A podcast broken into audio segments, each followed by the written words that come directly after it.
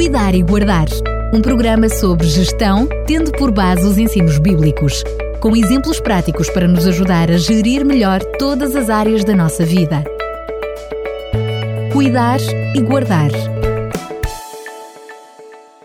Envolvido mais uma semana, voltamos a estar juntos com o Fernando Ferreira para lhe trazer mais um Cuidar e Guardar. Fernando Ferreira, bem-vindo. Muito obrigado, um abraço a todos. É um prazer estar mais uma vez com os ouvintes da RCS. Eu diria que hoje o assunto é fruta da época, como não seria, como seria de esperar. Estamos com o Natal à porta e por isso escolheu como tema dos próximos programas uh, o Natal. Mas começou precisamente, eu diria quase com a lá palice, não é? Com uhum. tentarmos definir o que é que é isto do Natal, que época é esta que vivemos. Uhum. Claro. Uh, que é a época de Natal? Todos nós falamos na época, na quadra de Natal, e, uh, e penso que é um tema que merece alguma reflexão. Uh, eu vi um artigo no JN de 7 de janeiro de, deste ano, escrito por Lídia Pinto, que tinha um título interessante. Dizia: Nunca os portugueses gastaram tanto na época festiva como em 2019. Portanto, reportava-se ao Natal do ano passado. Diz que os dados da CIBS mostram que, em dezembro, foram realizadas compras e levantamentos na rede multibanco no valor global de 8 mil milhões de euros. Eh, cerca de 500 milhões a mais do que em igual período do ano anterior. Bom, e depois há outros dados estatísticos muito interessantes, mas uh, é isto que eu gostava de refletir. No Natal passado uh, foi levantado, foram levantados 8 mil milhões de euros. Eh, provavelmente esta será a marca mais distinta desta quadra festiva. Uh, as pessoas gastam muito dinheiro. Eu tive o privilégio de nascer justamente a meio do século XX. É uma data interessante. Claro que isto já começa a contar muito, mas eu gosto do ano em que nasci. Nasci em 1950. Uh, eh, digo que é um privilégio porque eu pude perceber-me das realidades muito diferentes das atuais e isto permite-me também ter uma perspectiva da vida bastante abrangente. Eu nasci numa época em que não havia aparelhos de rádio em todas as casas, na minha não havia. Eu recordo-me quando meu pai comprou o primeiro, o primeiro aparelho de rádio. Em, muito pouca, em muito poucas casas havia telefone fixo e eram daqueles telefones que era necessário discar os números. Nasci, portanto, numa época também onde não havia ainda televisão. E eh, percebemos que o poder dos meios de comunicação associados a outros avanços do conhecimento da tecnologia e também à evolução da sociedade, alteraram radicalmente as nossas vidas. Eu lembro-me de citar uma tia-avó de índole muito tranquila, uma pessoa muito meiga, já com uma idade na altura, e ainda usava uma candeia de azeite para iluminar a sua cozinha. É muito interessante, é uma recordação que eu, que eu guardo. Convivi com familiares e alguns amigos já idosos que viveram, uh, que vinham do século XIX e a vida era muito simples para estas pessoas e muitas das comunidades que hoje desfrutamos eram pura e simplesmente inimagináveis. O Natal para essa gente consistia numa festa familiar, em que o ponto forte era o convívio simples entre as pessoas e, claro, tinha um forte cariz religioso.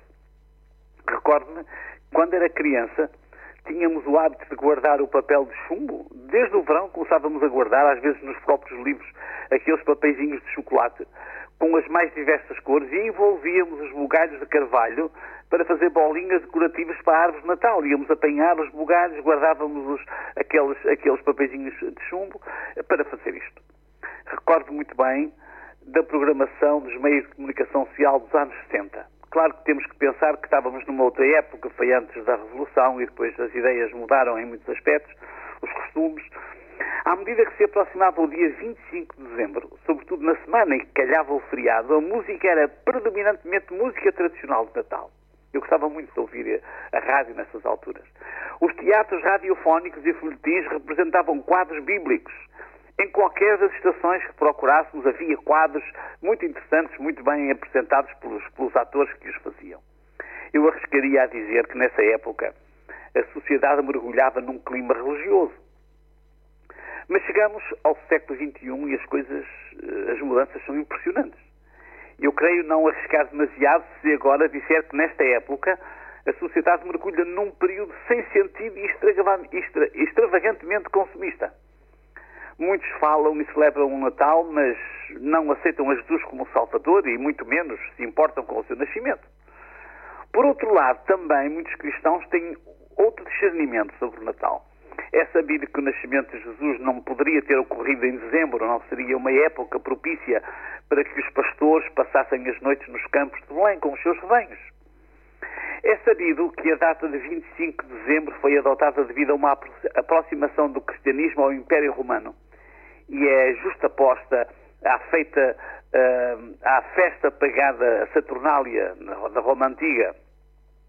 Tendo consciência de todas estas realidades, muitas igrejas cristãs têm desvalorizado a data de 25 de dezembro, mas olhando é que nesta data as pessoas em geral estão muito receptivas à abordagem do tema, têm aproveitado a época para celebrarem o nascimento do Messias e confirmarem este acontecimento fundamental para o cristianismo. A pergunta que deu origem e que deu título a este programa é a época de Natal. O que é? Será que é comer e beber? Será que é esbanjar dinheiro com uma pressão de marketing insustentável? Será que é recomenda-se a comemoração do nascimento de Jesus Cristo, apesar da insignificância da data? A importância do nascimento de Jesus. Este é um aspecto que gostaria de focar. Para qualquer crente, independentemente da denominação cristã a que pertença, a importância do nascimento de Cristo é inquestionável. É um acontecimento de dimensão cósmica e transcendente. João, no seu Evangelho, aborda esta questão de uma forma surpreendente. A narração está muito para além da, da, narração dos magos feita por Mateus ou dos pastores feita por Lucas, embora não anula estas narrações, mas vê por outra, por outra perspectiva. Sem desvalorizar estas realidades da história, João revela-nos um plano transcendente. Diz o texto de João, é assim que começa o Evangelho de João, no princípio era o verbo. A palavra original é o logos, palavra grega. É traduzida por verbo, por palavra. E o verbo estava com Deus. E o verbo era Deus. Ele estava no princípio com Deus. Todas as coisas foram feitas por ele, e sem ele nada do que foi feito se fez. Nele estava a vida, e a vida era a luz dos homens. E a luz resplandece nas trevas, e as trevas não a compreenderam. Uns versos adiante, uns versículos adiante, João diz: E o Verbo se fez carne, e habitou entre nós, e vimos a sua glória, como a glória do unigênito do Pai, cheio de graça e de verdade. João 1,14. Este texto fala-nos de pré-existência e fala-nos de encarnação. Efetivamente, o nascimento de Jesus Cristo é um acontecimento de uma magnitude tal que pode e deve ser recordado cada dia. É um prazer espiritual oportuno e legítimo se em dezembro, março ou agosto nos sentirmos motivados a entoar o cântico Noite da Paz e outros tantos cânticos que são tão interessantes, tão, tão que nos tocam tão de perto, que são estes hinos de Natal. Precisamos, de forma reflexiva, estar gratos a Deus a cada instante por esta dádiva do céu à humanidade, todos os dias, sem depender de épocas ou datas. Apesar de tudo isto, no contexto socioeconómico atual, mesmo os crentes têm de ser ponderados para não se deixarem arrastar por o consumismo desta época. Em conclusão, eu diria: antes que chegue o dia 25 de dezembro a pressionar com as suas tradições antigas ou modernas, aproveite com antecedência para refletir em família quais serão os planos mais adequados para esta quadra. Para muitos, é um tempo de miniférias. Vive em família um tempo feliz. Mais um ano está a acabar, esteja grato a Deus Cada vez mais gente fala de Natal sem lhe compreender a profundidade. Aproveite para desvendar esse mistério sagrado, fale dele na família e festeje esta dádiva do céu.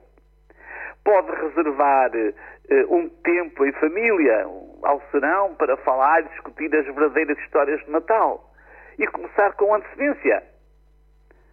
Mas, sobretudo, ponha em sua mente que quer resistir ao consumismo parecer difícil, um corte radical vá aliviando cada ano as tradições e vá cimentando as convicções.